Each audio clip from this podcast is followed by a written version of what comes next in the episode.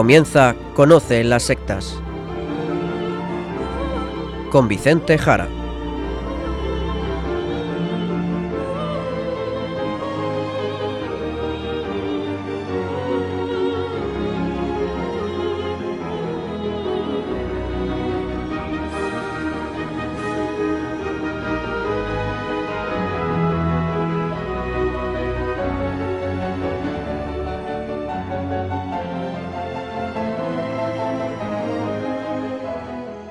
Pues muy buenas tardes, queridos amigos de Radio María. Empieza en estos momentos Conoce las sectas, el programa de sectarismo de Radio María España, dirigido y realizado por la RIES, la Red Iberoamericana de Estudio de las Sectas. Al micrófono, como es habitual, y encargado por la propia RIES para su dirección, Vicente Jara.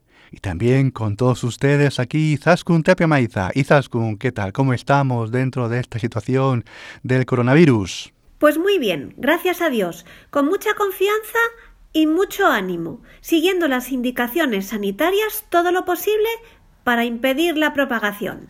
Pues bajo la protección de la Virgen María, salud de los enfermos, pues empezamos el programa de hoy. Mucho ánimo, ¿eh? Mucha confianza en Dios, queridos amigos, queridos oyentes. Así quizás que nos vamos ya al sumario del programa de hoy.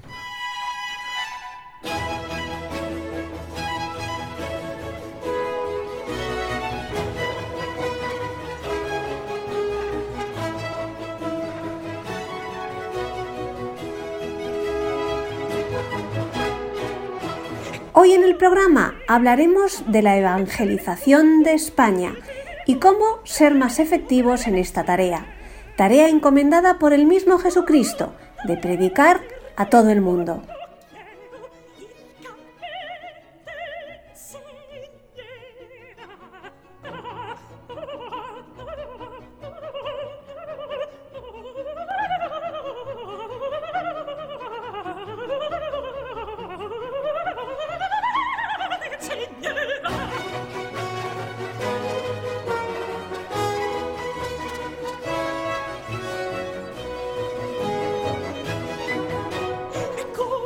Hace unas semanas, en febrero de este año 2020, hubo un congreso en España con el nombre de Pueblo de Dios en Salida. Vamos a ver de qué ha ido esto y por qué se ha hecho esto. Bien, no vamos a extendernos mucho en la explicación, solamente decir que es un gran proyecto de evangelización promovido por el episcopado español. La Conferencia Episcopal Española está cerrando un cuatrienio desde el pasado año 2016 hasta el 2020 un amplio plan pastoral llamado Iglesia en Misión al servicio de nuestro pueblo.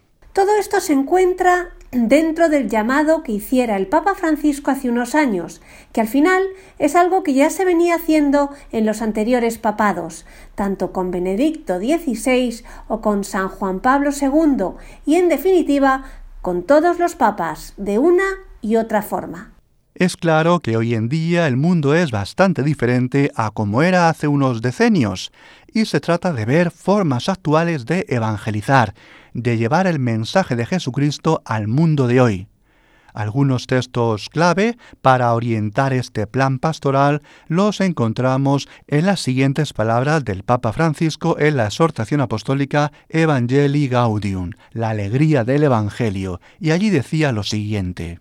Cada iglesia particular, porción de la Iglesia Católica bajo la guía de su obispo, también está llamada a la conversión misionera, en orden a que este impulso misionero sea cada vez más intenso, generoso y fecundo. Exhorto también a cada iglesia particular a entrar en un proceso decidido de discernimiento, purificación y reforma.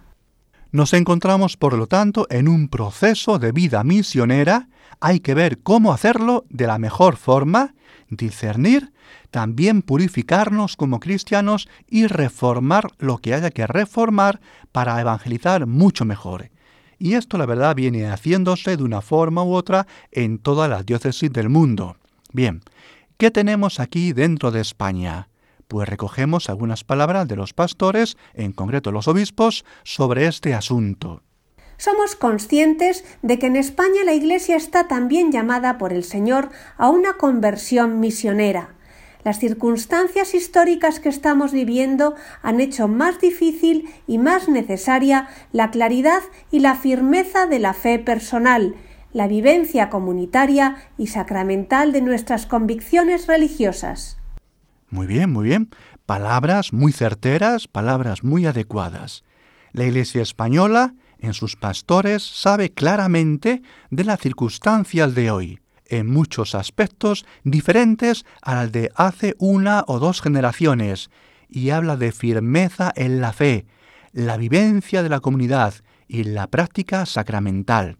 La verdad es que me parece excelente, excelente el enfoque.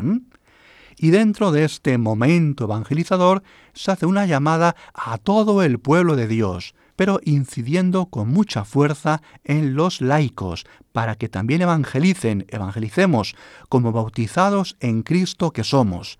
Se busca implicar mucho más al laicado como bautizados conscientes de que también son sujetos evangelizadores, dice de esta forma el plan pastoral.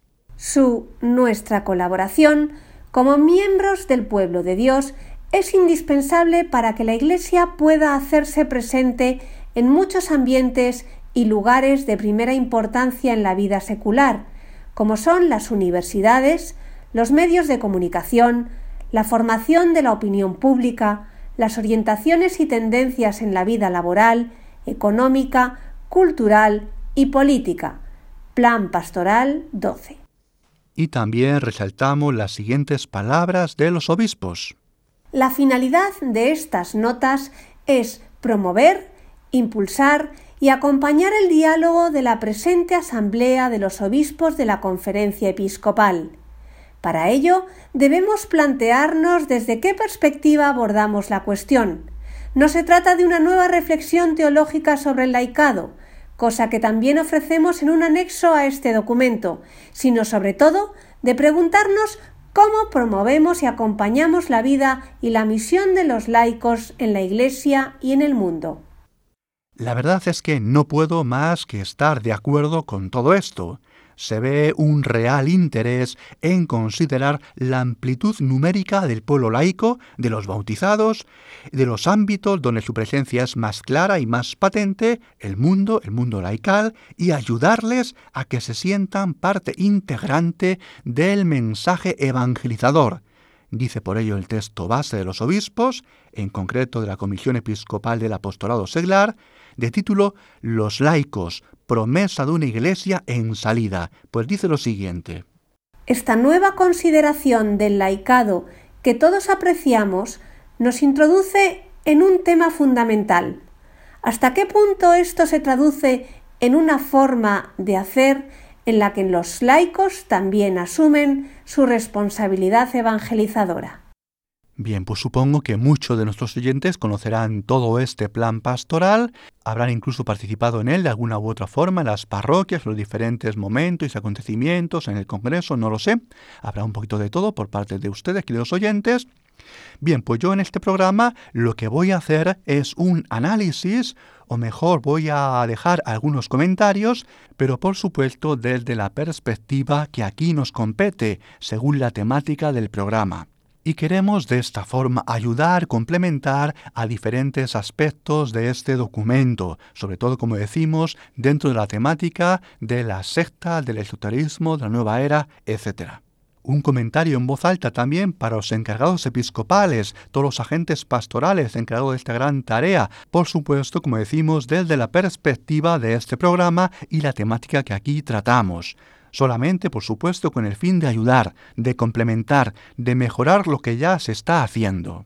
Y lo que comentaremos aquí en el programa, aunque sea sobre España, la pastoral en la España de hoy, pues posiblemente también valga para muchos otros países de circunstancias muy similares al nuestro, ya sea de Europa o de América.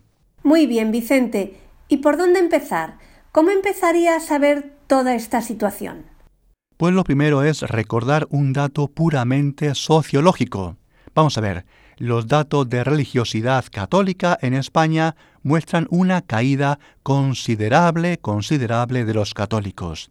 España está dejando de ser católica y a mucha mayor velocidad de lo que pensaba. Y esto no se puede ocultar. Vamos a ver, en los últimos 10 años, últimos 10 años, desde el año 2009 al 2019, los católicos en España han bajado casi un 10%, desde el 77,4% al 68,1% en los últimos 10 años.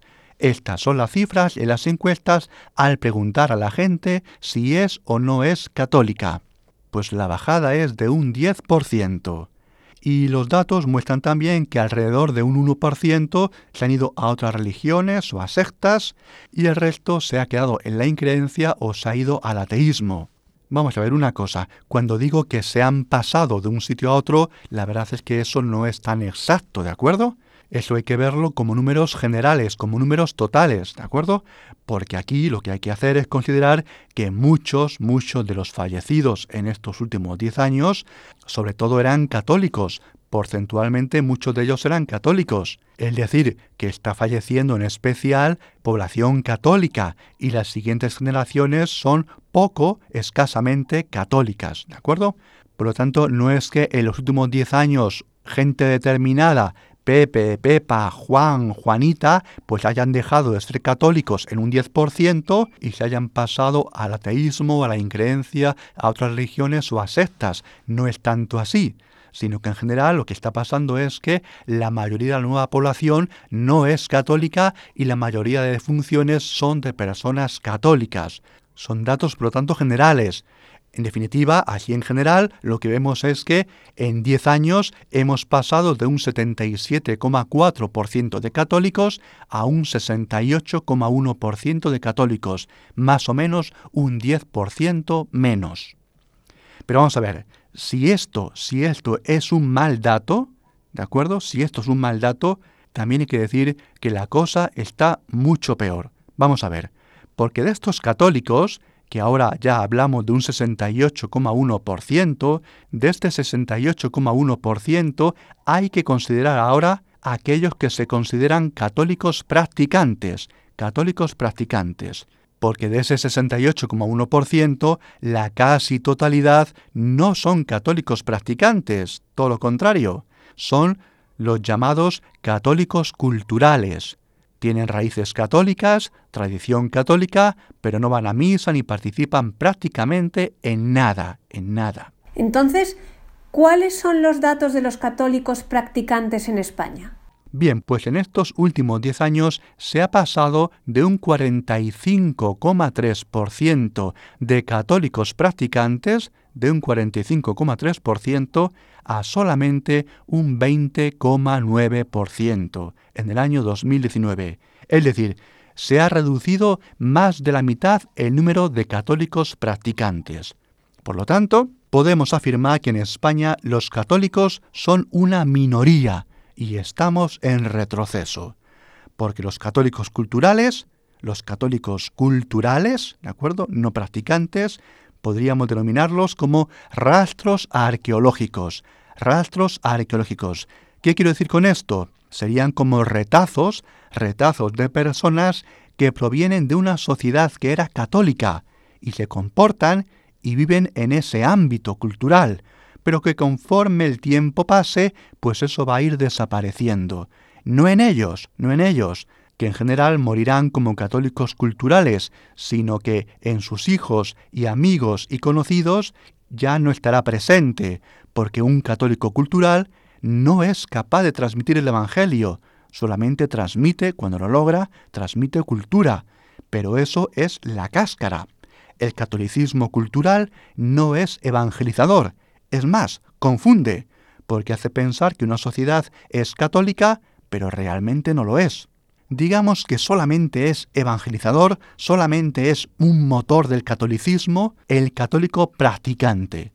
Y si encima en la sociedad actual hay una lucha declarada contra el cristianismo por parte de ideologías contrarias a la Iglesia, ideologías ateas, ideologías de pensamiento idealista, ideologías marxistas, socialistas, masones, además hay otras religiones o simplemente hay un positivismo ateo, pues es normal que el catolicismo cultural desaparezca muy rápido y con mucha facilidad. Por eso el catolicismo cultural es así como lo defino, es un resto arqueológico que nos indica solamente que esa sociedad antaño era católica, al menos en sus formas, forjada, eso sí, por un catolicismo verdadero y real, un catolicismo vivo, y por eso ese catolicismo vivo lo llevó a toda la cultura y a todas las tradiciones de ese territorio, en este caso de España. Vamos a ver, hace unos años, hace unas décadas, teníamos realmente el mismo problema que tenemos hoy. Lo que pasa es que era mucho más difícil verlo. Las estadísticas mostraban que la gente en su casi totalidad era católica, pero claro, como digo, era un dato de catolicismo cultural sobre todo. Y esto era así porque las sociedades van dejando de ser católicas aunque sus miembros se declaren católicos. Lo que pasa es que en esos momentos, hace 20 años o hace 40 años, pues nadie hacía nada o casi nada, y casi nadie percibía lo que iba a venir. Y si hace años decías que la cosa pintaba mal en general, muchas veces no eras creído y eras incluso mirado como un bicho raro que daba noticias muy negras. Por ello, por ello lo principal que hay que mirar en una sociedad es sobre todo el número de católicos practicantes. Y lo repito, en estos últimos 10 años, en España, este número de católicos practicantes se ha reducido a la mitad. Hemos pasado del 45,3% a solamente el 20,9%. Y esto es España. Esto es el catolicismo español de hoy en día. Y quien quiera engañarse, que lo haga. Quien quiera engañarse, que lo haga. Yo no, yo no. Y bueno, para digerir esto vamos a hacer una ligera pausa musical. Y ahora seguiremos, ahora seguiremos. Bien, pues como dices vamos a escuchar un poco de música para reflexionar sobre las ideas que estamos tratando en el programa de hoy.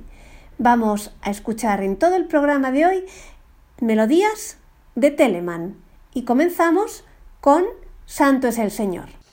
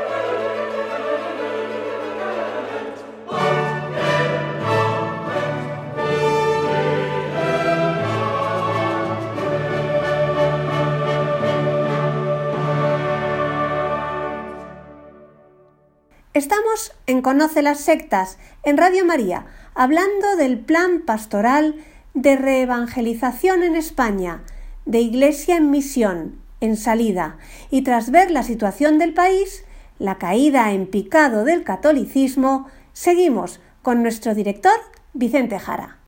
Pues la verdad es que después de repasar el material, que es bastante, haber mirado y seguido la preparación de estos cuatro años con sus documentos y propuestas, después de haber mirado los boletines publicados y los descargables de apoyo y profundización en todo esto, pues vamos a decir algunas cosas y vamos a ser mesurados, porque lo quiero decir con el mejor tono y por supuesto de manera constructiva.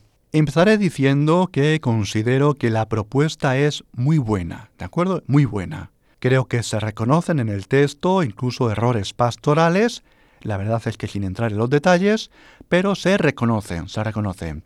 Y la verdad es que lo que se viene haciendo a nivel eclesial en España desde los últimos años considero que es un avance, es un avance frente a lo que era esto pues hace unos 30, unos 40 años o incluso unos 20 años, ¿de acuerdo?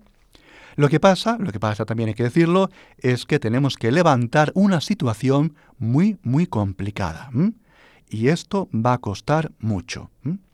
Otro aspecto muy importante y que me parece muy positivo de todo este proyecto pastoral es que habla con mucha claridad de la santidad de todos los bautizados, la llamada universal a la santidad. Y esto y esto es fundamental, que todos, que todos los cristianos que todos, también los laicos, nos tomemos en serio esto de ser santos, de ser santos, como Dios quiere de cada uno de nosotros. Y citando al Papa Francisco, afirma así el documento. Para ser santos no es necesario ser obispos, sacerdotes, religiosas o religiosos.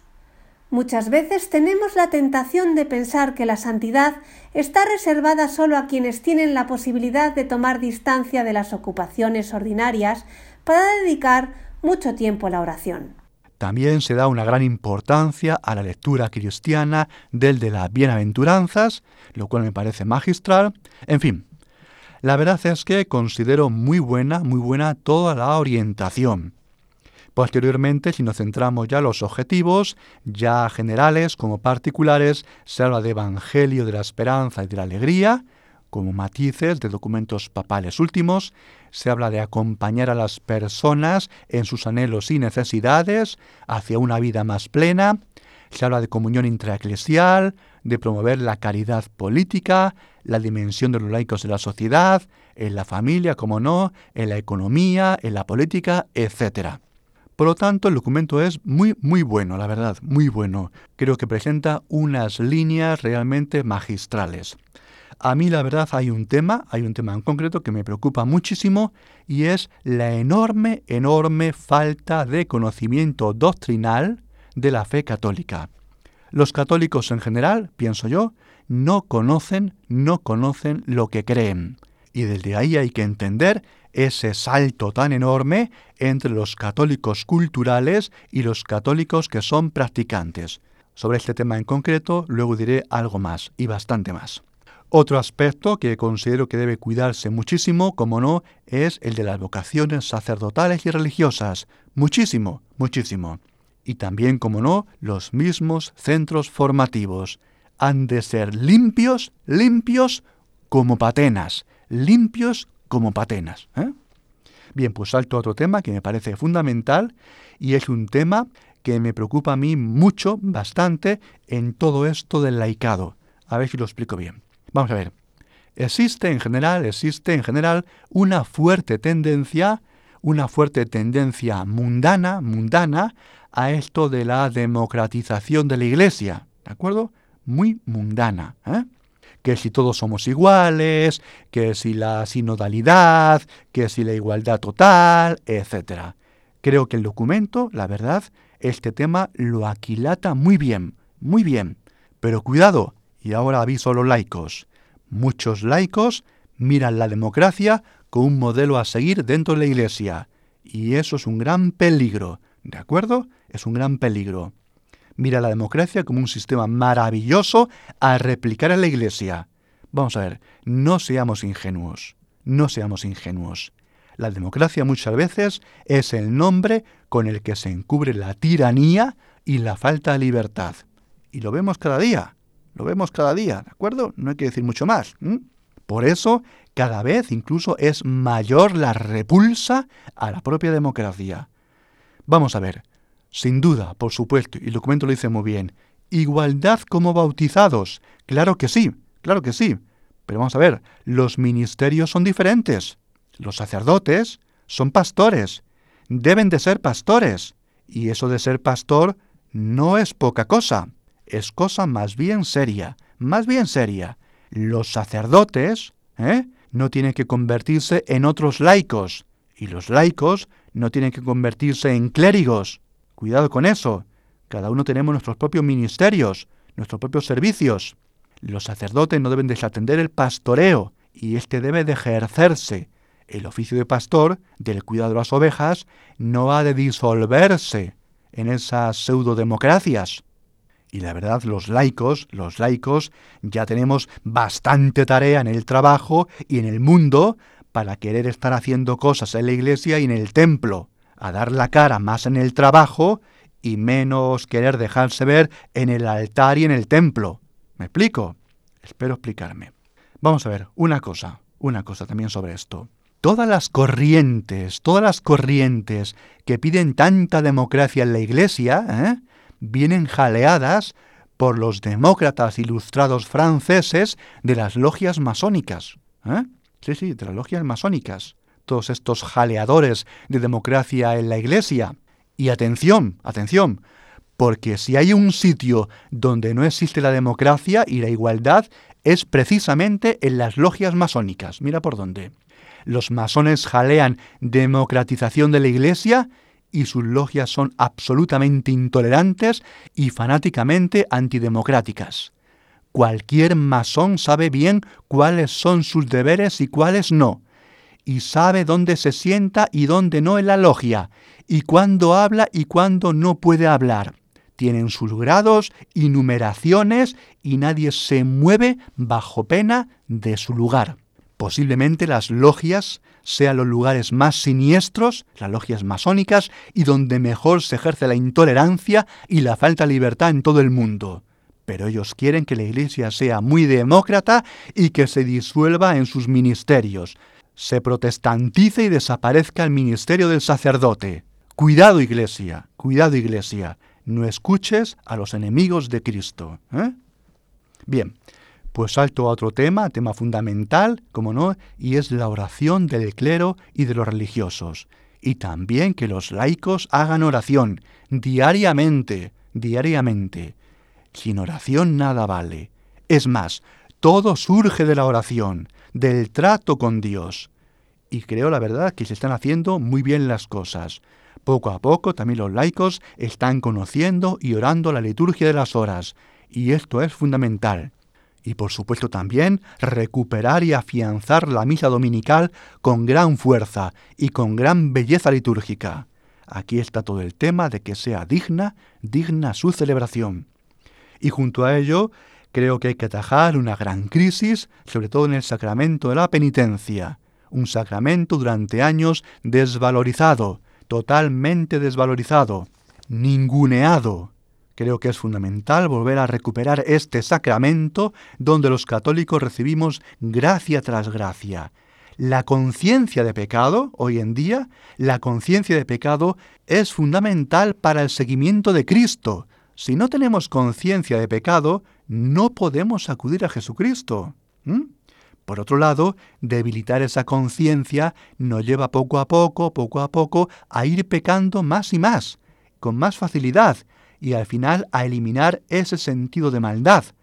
Se hace por lo tanto necesaria la habitual disposición de confesionarios en las iglesias y de sacerdotes presentes para confesar, allí, sentados, esperando al pecador.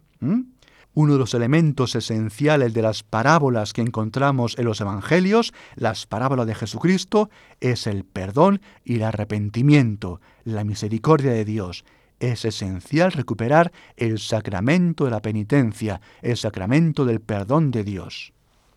Y otro aspecto, otro aspecto que quiero mencionar con brevedad es que el mundo en el que estamos, el mundo que estamos fabricando día a día, es realmente, es realmente y cada día más una trampa, una trampa para la familia, una trampa para los esposos, para los hijos, para los ancianos, para los que están naciendo en el vientre de la madre, para todos. Hay que derrumbar estas estructuras y rebelarse ante ellas. Y los cristianos aquí tendríamos mucho, mucho más que decir y mucho más que proponer, alternativas a toda esta sociedad envenenada, envenenada. Hay que hacer una pastoral expositiva, predicativa, evangelizadora, mostrando con fuerza y valentía todos aquellos aspectos sociales, políticos, teóricos ideológicos contrarios a la fe, que atacan a la Iglesia y al ser humano, y mostrar, como digo, alternativas a todo ello. Y ya acabando, es indispensable, pienso yo, formar evangelizadores y predicadores laicos, laicos también, religiosos, sacerdotes y también laicos. Hay que formar evangelizadores y predicadores laicos, con presencia también en los medios de Internet, en las redes sociales, en todo, en todo lugar. Y una última cosa, antes de saltar a otro bloque, pues por supuesto, tranquilidad, tranquilidad, porque Cristo vencerá, Cristo vencerá. Además, no olvidéis una cosa, los enemigos de Cristo, los enemigos de Cristo, tienen mucho miedo a los cristianos, tienen mucho miedo a los cristianos, muchísimo miedo. Un cristiano valiente, un cristiano junto con Jesucristo, genera escalofríos hasta en el mismo infierno. ¿Mm? Bien, pues ahora seguiremos tras una pausa musical porque quiero hacer ahora unas anotaciones en especial a todo el documento pastoral, porque ahora viene la parte más propia de la temática de este programa. Continuamos escuchando a Telemann, ahora en Cristo, el Cordero de Dios.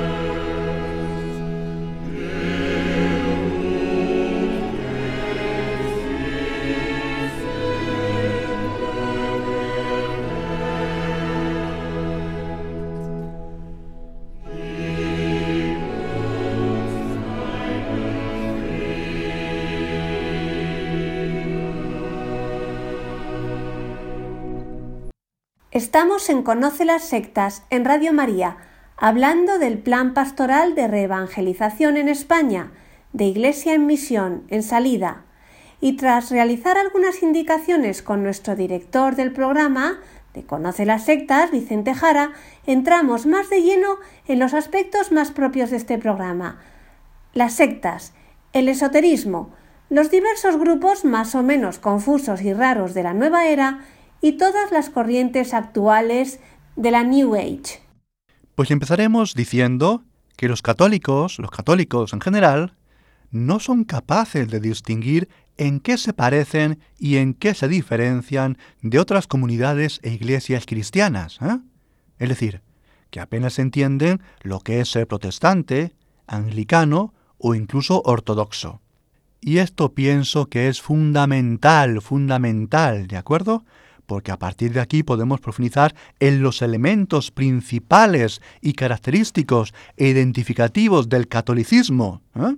Y dentro del protestantismo hay que considerar que hay que formar a la gente en qué son las ramas pentecostales, su diversidad, su variación, y por supuesto en todo aquello que no es pentecostalismo, sino falso pentecostalismo, que son sectas, que son pseudo-pentecostales, por ejemplo la Iglesia Universal del Reino de Dios, y sus tapaderas, como centro de ayuda, por ejemplo.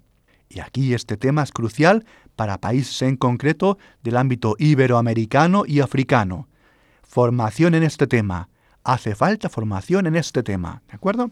Bien, ya desde aquí saltaríamos a lo que son sectas, a las más habituales, a las más extendidas, y nos referimos a los testigos de Jehová y a los mormones, que no son cristianos, ¿de acuerdo? Que no son cristianos, yo no sé cómo repetirlo, y que nos damos cuenta una y otra vez en las charlas que hacemos, ¿de acuerdo? Que prácticamente casi ningún católico es capaz de diferenciar o dar algunas notas o características de ellas e indicar por qué no son cristianos. Los testigos de Jehová, los mormones. Y esto, y esto es una gravísima carencia. Y debería ser básico, debería ser un conocimiento básico, el conocer a estos dos grupos principales y tan extendidos, mormones y testigos de Jehová. Sectas muy peligrosas, no son cristianas. ¿De acuerdo? Bien. Por otro lado, por otro lado, y avanzando, no está de más conocer ligeramente la peligrosidad de grupos como la Iglesia de la Unificación Moon, los Niños de Dios, la secta Creciendo en Gracia o los diversos grupos de corte gnóstico. También que otros grupos siguen operativos como Cienciología, ¿de acuerdo? Peligrosísima, Ciencia Cristiana o las agrupaciones ligadas a contactos extraterrestres, que son un foco de grupos sectarios y de enorme manipulación. También mencionar los grupos sectarios de corte humanista, como la comunidad, como Nueva Acrópolis, como Energía Universal y Humana. También mucho cuidado con grupos como los raelianos, como Twin Humana. ¿De acuerdo? Cuidado con eso. Información más detallada de todos ellos la hemos ofrecido aquí en programas monográficos. Creo, Vicente, que es un material que puede ayudar mucho, material formativo, y siempre dando pautas de cuál ha de ser la respuesta eclesial de los cristianos a cada uno de estos temas. Así es, así es. Aspecto que, como digo, no aparecen en estos planes pastorales y que considero que son básicos, es formación básica.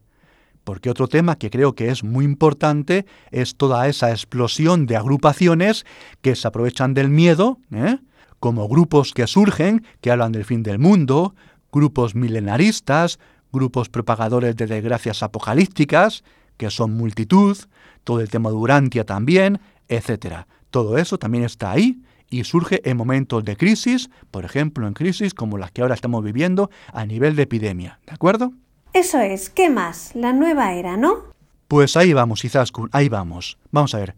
Muy especialmente, muy especialmente, hay que estar muy alerta ante la arrolladora, arrolladora presencia de lo que es la nueva era, ¿eh? porque es letal, letal.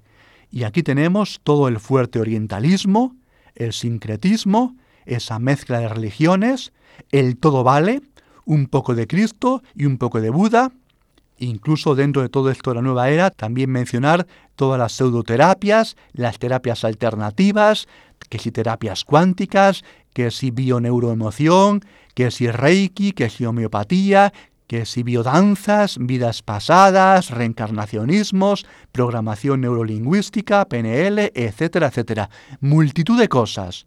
Se venden sin parar multitud de anuncios, multitud de libros que llenan espacios inmensos en librerías en todo el mundo. Y también los libros de autoayuda, libros llenos y contaminados de ideas de la nueva era. Cuidado con todo esto. Y como no, otro tema muy importante, lo siguiente. Vamos a ver, los cristianos deberían conocer bien lo que es el yoga, la meditación oriental, todo esto del mindfulness, y saber, y saber por qué no es cristiano y por qué debe de dejarse de lado. ¿eh? También hay que acabar con los mandalas. Sí, sí, acabar con los mandalas, que son budistas, ¿eh? que incluso han entrado estas cosas con fuerza en los colegios católicos. Fuera todo esto, fuera. Hay que formarse y conocer por qué no es cristiano, por qué es peligroso. Los cristianos, los cristianos debemos rescatar toda la amplísima tradición espiritual que tenemos y de multitud de santos para llenar con estos libros, eso sí, el vacío de la gente, que busca y solamente encuentra veneno, un veneno que nos sacia. Es por lo tanto fundamental que las grandes familias religiosas, familias religiosas, busquen el modo de hacer llegar sus tesoros de santidad y espiritualidad a la gente.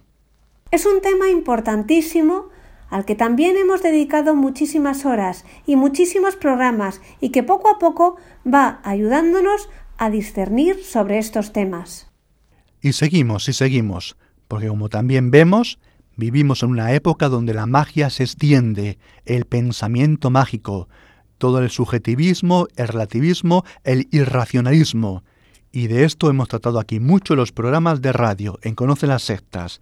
Es mucho más importante lo que parece, porque todo ese pensamiento ataca fuertemente al cristianismo y además cristaliza en ideologías políticas que se van imponiendo en nuestra sociedad.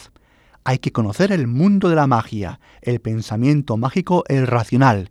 Y aquí está toda la diversidad de magias, de magias antiguas, la Wicca, el neopaganismo, el neoindigenismo y por supuesto todo lo que es el tarot, mancias, adivinaciones diversas, echadores de cartas, métodos de conocer el futuro, que si cábala, que si astrología, que si astronomías sagradas, los espiritismos varios, la Ouija, etcétera, etcétera.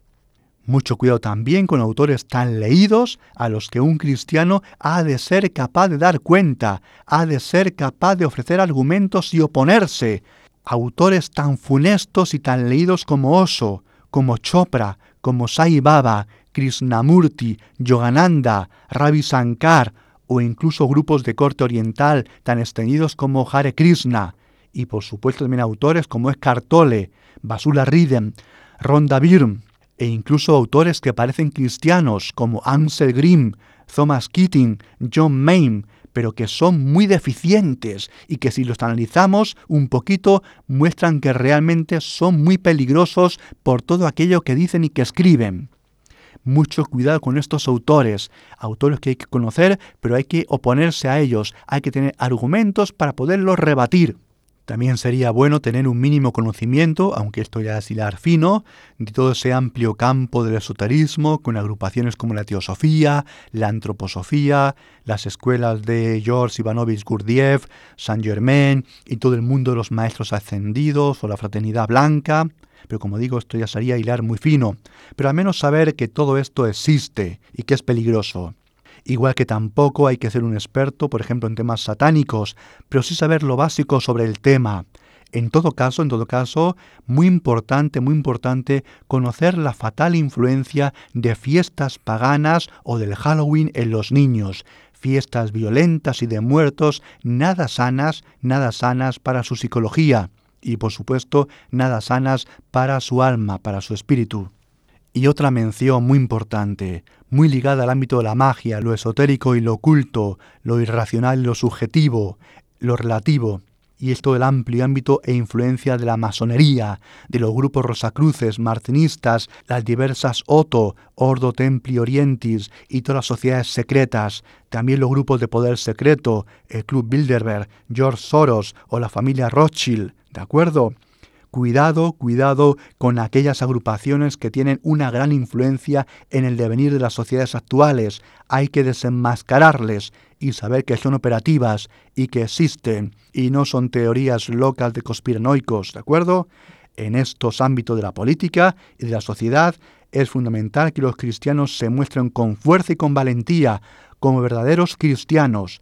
Es una guerra solapada es una guerra encubierta de poderes e influencias, ¿de acuerdo? Y aquí los cristianos tampoco han de mostrar miedo ninguno, ¿de acuerdo? Adelante con todo esto, que es un campo muy complicado y muy complejo. Las sociedades secretas, los diferentes grupos de poder que en la sombra están atacando a la iglesia y al ser humano. Pues ya vemos que hay muchos temas y algunos sí son verdaderamente importantes y afectan aspectos de la sociedad o incluso de la política, que son temas centrales y básicos mencionados en el plan pastoral. Así es, así es. Y mencionemos también otra serie de aspectos que creemos que es bueno conocer, como la influencia de las sectas hoy en día en niños, en adolescentes, su gran presencia en Internet y las redes sociales, y formarles y ayudarles a oponerse a todas ellas.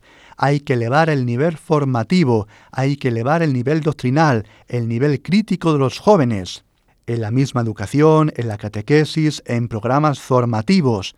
Y por supuesto, es básico un mínimo conocimiento de técnicas de manipulación, fortalecimiento de la población en el sentido crítico, en la capacidad de análisis y, como no, formación bíblica, formación doctrinal, ¿de acuerdo? Indicar en este tema que durante mucho tiempo pues se ha venido dejando de lado todo lo que es la doctrina católica. Se veía como la parte memorística, lo que no es la vida, se veía como letra muerta. Pues este aspecto, esa consideración, esa consideración tiene que desaparecer, ¿de acuerdo? Solamente los enemigos pueden ver como algo negativo la doctrina. Solamente los enemigos de la Iglesia pueden ver la doctrina como algo malo, como algo negativo. La doctrina, la doctrina es también parte de la vida de la Iglesia, ¿de acuerdo? Lo doctrinal no se opone a lo vivencial, no se opone a lo experiencial en el seguimiento de Cristo. Es más, si lo doctrinal se deja de lado, también desaparece lo demás. Hoy existe, hoy existe un inmenso desconocimiento de la doctrina católica. ¿De acuerdo? Hay que volver a la doctrina, hay que formar mejor a los cristianos que están deficientemente formados. Y un cristiano deficientemente formado solamente acabará en heterodoxias, en herejías, en sincretismos y en mezclas con otras religiones y con la nueva era. Vicente, ¿y cómo potenciar lo doctrinal? Pues no es fácil, no es fácil. Y no lo es, pues también porque la educación, dominada por el Estado, cada vez es más experiencial, más vivencial y lo peor, más ideológica, y lo doctrinal se viene despreciando desde hace mucho, mucho tiempo. Los formatos de los libros, como vemos, son cada vez más ridículos, la verdad. Cada vez se parecen más a tebeos o a cómics que a verdaderos libros, o vienen llenos de clorines para que la gente pues, no se aburra llenos de fotos. Los libros muestran en su formato el grado de infantilización de una sociedad, y esto va en aumento. Y también esto, como no, ha llegado a la iglesia. La verdad es que yo sé, sé que es muy difícil potenciar lo intelectual en la catequesis, en la formación, pero la iglesia, la iglesia ha de ser ese baluarte, ese baluarte donde esto se siga potenciando, se siga indicando. También las familias cristianas han de ser lugares donde los hijos vean a sus padres leer, leer la escritura, leer la Biblia, leer libros doctrinales. La familia de nuevo es el mejor ámbito para que los hijos descubran y vean a sus mayores disfrutar de la lectura, de la formación cristiana e intelectual. Y cuidado, cuidado, si los cristianos lo único que hacemos, o sobre todo, es generar grupos o grupitos de gente que se junta, que se reúne, comunidades de personas donde fundamentalmente se nutren de sus propias relaciones humanas, relaciones afectivas, relaciones emotivas, vamos muy mal, vamos muy mal. De nuevo estamos creando una falsa ilusión de que tenemos algo consolidado en la Iglesia y tenemos muy poco. Porque si la fuerza reside en lo relacional, en lo emotivo, en lo afectivo, eso tampoco tiene raíces profundas. La relación de los grupos diversos ha de fundarse en Jesucristo, no en el grupito de amigos. Aunque en mi grupo seamos pocos, yo me fundo en Jesucristo. Esa es mi gran raíz, no en la gente, en el grupo de amigos, en los temas puramente afectivos entre conocidos. ¿De acuerdo? El catolicismo de agrupaciones no es la solución a todos los problemas. ¿eh? Y en general, en general, la verdad es que es muy deficiente la formación en la mayoría de grupos católicos. ¿eh? todos aquellos católicos que pertenecen a grupos o a nuevos movimientos eclesiales o a las tradicionales órdenes tercera, los terciarios, estructuras laicales de órdenes religiosas o congregaciones, etc.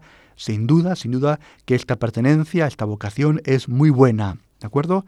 Pero cuidado, cuidado, que en los tiempos que corren no es suficiente el grupo y hay que buscar también actividades formativas en todos los temas, en los temas doctrinales, formación bíblica y también, y también, y voy a decirlo con claridad, formación apologética. Formación apologética. Nos falta muchísima formación apologética. Hay que saber dar razón de la propia fe. Y esto significa saber dar razón experiencial y también razón intelectual. Mi fe se fundamenta en Jesucristo y la relación personal que tengo con Él.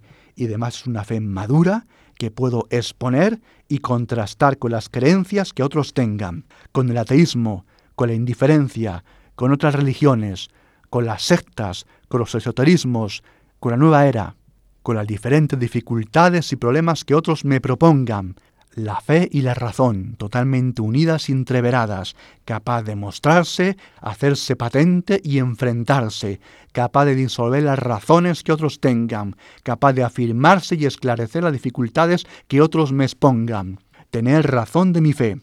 Y eso exige doctrina, eso exige formación continuada y esfuerzo. Sí, sí, lo siento, exige esfuerzo, algo que no está muy de moda hoy en día pero que es necesario por eso mismo hoy en día más que nunca. Pues ya está todo prácticamente dicho. ¿Algo más que añadir, Vicente? Pues sí, voy a incidir más en este tema, en el tema de la formación y en especial en el tema de la nueva era. Porque la situación que estamos ahora viviendo a nivel mundial, y en especial también aquí en España y en otros países de nuestro entorno, quizás nos ayude a entender mejor lo que voy a decir ahora. Vamos a ver, digámoslo así de drásticamente. La nueva era la nueva era es el coronavirus, el coronavirus de la Iglesia Católica. La gente, la gente se infecta, los católicos, los cristianos, se infectan de nueva era. Y muchos de ellos ni se enteran. Son los pacientes que se llaman asintomáticos. Creen que están bien, pero ya están infectados. Y encima infectan a otros. Se comportan en parte como cristianos, leen de aquí y de allá, practican cristianismo, también hacen cosas orientales, meditaciones budistas e hinduistas, e incluso se deslizan en aspectos mágicos. También, lamentablemente, este coronavirus de la nueva era ha infectado desde hace mucho tiempo a gran parte de congregaciones religiosas y órdenes religiosas, en sus ámbitos, en sus colegios, en diferentes editoriales. ¿eh? Y como el personal sanitario que debería proteger a la población, están infectando a mucha gente. Muchos religiosos, como digo, religiosas, colegios, centro de espiritualidad, librerías, andan bastante desnortados, bastante desnortados. ¿eh? Están infectando a mucha población cristiana, a muchos católicos. Y llevamos años infectados, con multitud de focos descontrolados. Y cuidado, cuidado, que el trato con personas que creen en todas estas cosas de la nueva era ese contacto va a acabar infectándote. Hay que ir con guantes y mascarillas, hay que ir con protección para ayudar al infectado y no infectarse uno. Y aquí los pastores, los sacerdotes, los religiosos, las religiosas, han de estar muy formados en especial, muy capacitados, ¿de acuerdo? Muy capacitados, muy arraigados en Cristo, para ayudar, para proteger y no para infectar, no para infectar, ¿de acuerdo? Hace falta, por lo tanto, desinfección. Hay que desinfectar muchos ámbitos eclesiales, muchos ámbitos eclesiales, desinfección, y proteger a los cristianos, a los católicos y al resto de personas. Para parar la infección de este coronavirus en la iglesia y fuera de ella, un virus maligno, un virus terrorífico, que es este virus, este coronavirus, como digo, de la nueva era. Y tenemos medios, y tenemos medios, ¿de acuerdo? Porque para este coronavirus ya tenemos la vacuna. Y si no saben cuál es, pues voy a leerles la vacuna que tenemos para este coronavirus de nueva era, que es un nombre de estos, de estos raros, con letras. A ver, si lo leo. A ver, la vacuna contra este coronavirus de las sectas de nueva era se llama, a ver, apunten, J, X, T, O. Lo repito, J, X, T, O. Y lo encontramos en la iglesia. ¿eh? Así que todos a vacunarse. Pues perfecto. Ahora vamos a escuchar de nuevo a Telemann en una parte del Oratorio de la Pasión.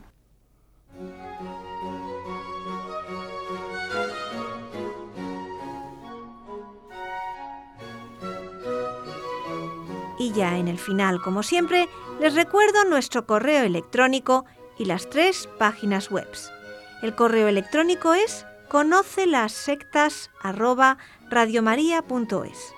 La web de la RIES, la Red Iberoamericana de Estudio de las Sectas, es www.ries-sectas.tk, donde podrán suscribirse al boletín semanal de manera gratuita. La dirección del blog de las Ries es www.info-ries.blogspot.com. También pueden leernos dentro del portal de noticias religiosas de Infocatólica, cuya web es www.infocatólica.com. Y si alguno de ustedes, queridos radioyentes, desea alguno de los programas de Conocer las Sectas, para ustedes mismos, para un familiar, para un amigo, como un regalo, ante una necesidad de un tema aquí tratado, por la razón que sea, pueden llamar al teléfono 91 822 80 10. Lo repito, 91 822 80 10. Muchas gracias y buenas noches de parte de todo el equipo. Hasta dentro de dos semanas, si Dios quiere.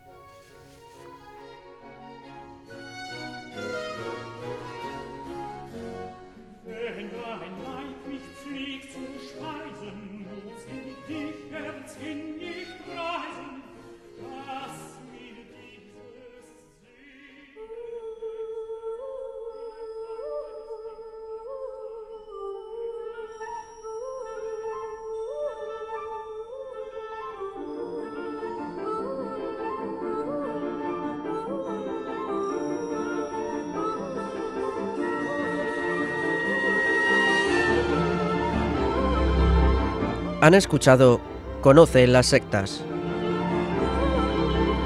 con Vicente Jara.